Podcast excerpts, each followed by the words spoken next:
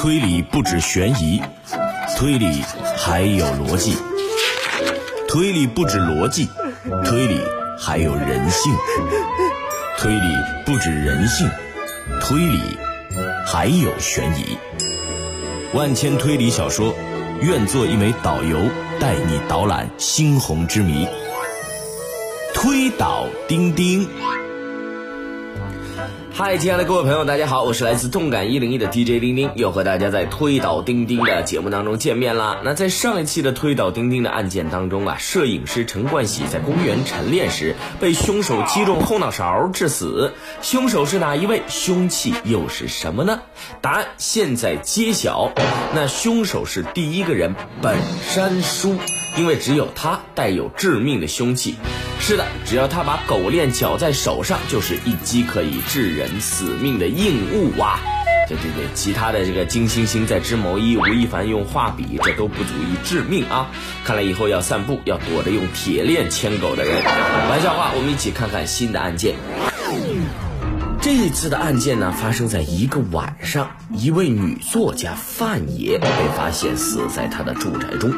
从现场看，死者生前似乎正在书桌上写作，是被重击头部致死的。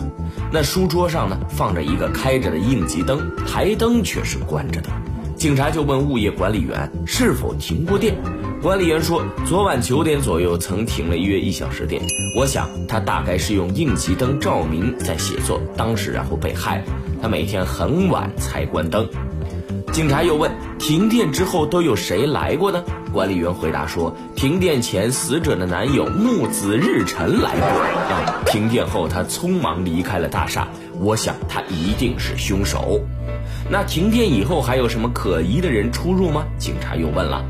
管理员仔细想了想说：来电后有一名三十岁左右的陌生女子从死者住的那层楼下来，但我不知道她有没有进过死者的房间。警察听到这儿，已经知道谁是真凶了。各位亲爱的听众朋友，那你知道了吗？这时候就不要在微博留言问我这个陌生女子是不是叫张馨予啊？我只能回答说，答案下期揭晓。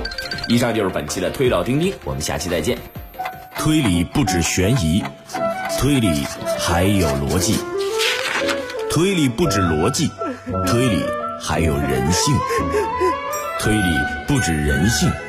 推理还有悬疑，万千推理小说，愿做一枚导游，带你导览猩红之谜。